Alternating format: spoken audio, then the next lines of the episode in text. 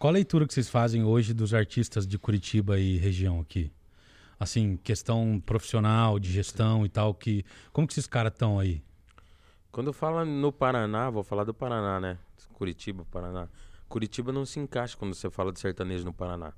Não, não, mas eu não tô nem falando de gênero, eu tô falando da questão da gestão Dos artistas, artistas. é, dos artistas. Da, da gestão artística desses caras que estão aqui, das duplas, dos solos.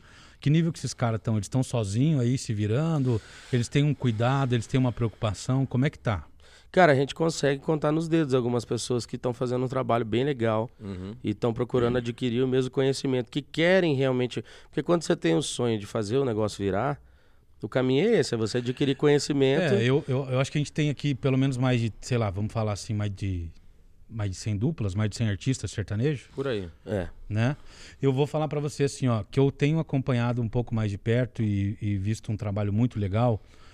É, são vocês, Breno Vanucci, a Marjorie Mel, a- o, o Rafa Maia, o RT. Eu falo assim porque, ó, mesmo trabalhando com sertanejo, é a mesma, mesma área que a gente trabalha, só que o show é, é, é diferente. Breno Vanucci, Majori Mel, Ali Juan, RT. Ah, completamente Maia. diferente. Então, cada um é, É. um- é uma forma diferente, sabe? Porque é, os meninos, às vezes, agrada mais, Breno Vanucci também agrada aqui. Então é São diferente. diferentes propostas também, né? Sim, mas eu acho que a gente também tá num, num momento que a galera meio que, falando a real mesmo, a galera encheu o saco do sertanejo, cara. Você É, acha? Acho, acho. Eu tenho acompanhado. Eu acho também. Eu, eu acompanho os dados mais analíticos Vou assim. voltar pro pagode, então. Então, mas é, falando do pagode, eh, fazendo uma brincadeira, mas com seriedade, é por isso que o pagode ganhou tanto espaço dos últimos dois anos para cá. Piseiro. Piseiro. Mas assim, falar de realidade, realidade hoje é pagode.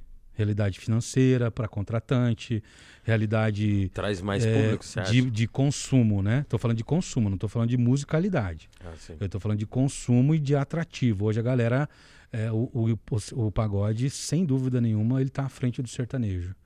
É, mas acho que também é, é, é um posicionamento que o sertanejo já entendeu e que acredito que ano que vem a- a- deve dar uma brigada já para recuperar esse, esse, esse espaço, sabe? Uma coisa muito importante que aconteceu agora foi a volta do Vitor e Léo.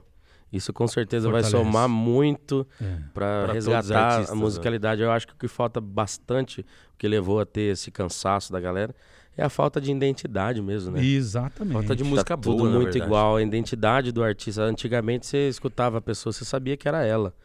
Hoje em dia é meio complicado você ter um diferencial. Né? É, é porque também é complicado você, você ir contra a indústria, né, cara? Porque assim, você pega a indústria de Goiânia ali, né? Daquela galera que produz.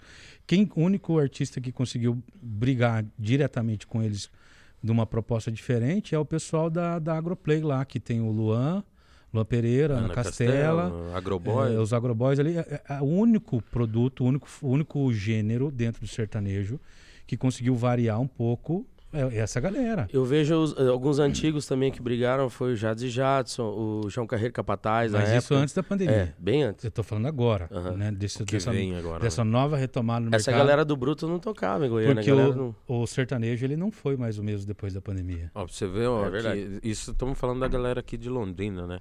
É, daqui É, do Paraná, isso. exatamente. Ó, Léo e Rafael. Inclusive, quero mandar um abraço pro meu amigo Eduardo Godoy. Tá vivendo um momento espetacular como produtor. Conheço esse cara há mais de 10 anos e é mais do que merecido todo o resultado que você tá tendo, meu irmão. Ele gravou Parabéns. o Bruno Barreto agora, né? Gravou agora, exatamente. Então, é. Tá, tá num momento assim. muito especial da vida e merecedor, porque é um cara bacana demais, um ser humano massa e profissional, assim, de qualidade A extrema. gente não conhece essa galera pessoalmente, mas assim, graças a Deus, eu e o Vanucci, a gente sempre tá atualizado nessa, nessa área, porque é muito bom você estar atualizado, porque na hora que alguém te perguntar alguma coisa, você sabe Saber. saber. Não, e é muito legal ver. área. É muito legal ver que um cara aqui do Paraná, né, que tá ali em Londrina, há tantos anos lutando, consegue criar hoje a maior artista do, do mercado, saiu dali, da mão do cara, né? É, Léo e Rafael também contribuiu muito nesse Léo projeto. e Rafael, quem, quem pode olhar assim, os trabalhos deles vem, vem crescendo assim, e os meninos têm uma qualidade legal. Muito boa.